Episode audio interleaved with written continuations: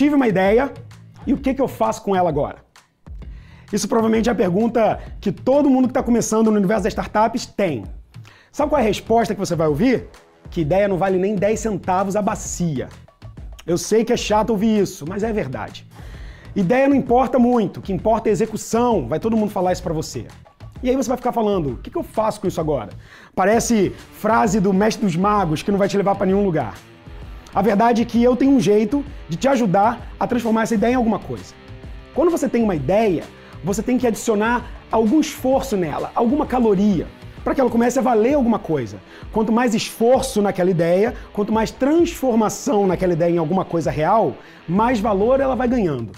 Então, a primeira dica que eu te dou é: quando você tem uma ideia, você tem que fazer o que a gente chama de pesquisa secundária.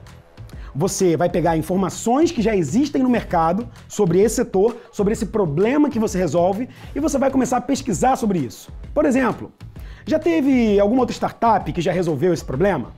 É, quantas pessoas no Brasil ou no mundo vivem esse problema? Qual é o tamanho do mercado que essa minha ideia pode atacar?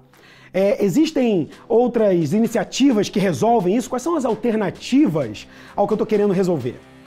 Então você pode ir em sites como, por exemplo, o Startup Base, que é a base de dados de startups, para pesquisar se tem outras pessoas fazendo a mesma coisa que você. Ou você pode ir em sites como o Estatista, que tem estatísticas do mundo inteiro, de todos os negócios. Você pode verificar dados no IBGE, pesquisas de mercado. Vai descobrir se já existem informações que vão começar a trazer para você contexto sobre aquele problema que você quer resolver. Definiu esse problema? Definiu o tamanho de mercado? Conseguiu entender um pouco mais daquilo, o que, que já foi feito, o que, que já existe? Aí você vai para o segundo passo, trazendo mais valor para sua ideia. Você vai entrevistar quem tem esse problema. Porque toda ideia, por mais que ela seja uma coisa da sua cabeça, ela tem que ser útil, ela tem que resolver um problema real. E esse problema tem que ser um problema que importe para as pessoas. Quem tem esse problema que a sua ideia resolve? Vai atrás desse cara, vai entrevistar ele, vai entender qual é a relação dele com esse problema. Porque no momento que você faz isso, você começa a colocar esforço na sua ideia, começa a validar ela, começa a aprender com a verdade. A verdade é o mercado. Não adianta ter uma ideia, porque todo mundo tem, eu também tenho, e se a gente ficar aqui conversando, a gente vai ter várias. Inclusive, se você tem uma ideia aí, coloca aqui nos comentários. Eu quero ver isso cheio de ideia aqui. Mas mais importante é você conseguir entender com seu cliente como que você transforma essa ideia em algo que ele está disposto a pagar.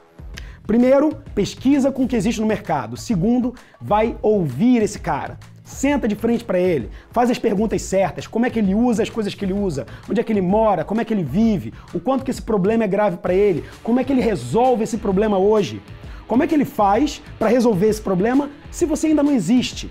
Vai entender a vida dele, porque ao observar esse comportamento, você vai ter muito mais direção do que, que você tem que transformar essa ideia no seu primeiro MVP. Sai do prédio e vai ouvir quem tem a dor. Não tem dica melhor do que essa. E aí você vai poder falar para as pessoas que não é só uma ideia que você tem. Você já validou essa ideia, você já pesquisou sobre ela. E o que os usuários mostram para você, o que esses possíveis clientes mostram para você, é que ela tem uma perspectiva de um problema, ela tem uma coisa a ser resolvida, ela tem uma dor que está clara para você e agora sim você vai transformar isso tudo num baita de um produto. Você acabou de ouvir a versão podcast do meu último vídeo lá no YouTube. Pois é, toda terça-feira, 8 horas da noite, eu coloco um vídeo novo no canal respondendo as perguntas que vocês mandam para mim lá no Instagram. Se você quiser continuar acompanhando por áudio aqui, não tem problema, seja bem-vindo. Se você quiser colocar um pouquinho de cor por trás desse conteúdo, acessa youtube.com/muripinho. Tem vídeo novo toda semana e eu aguardo seus comentários lá também. Um abraço, até a próxima.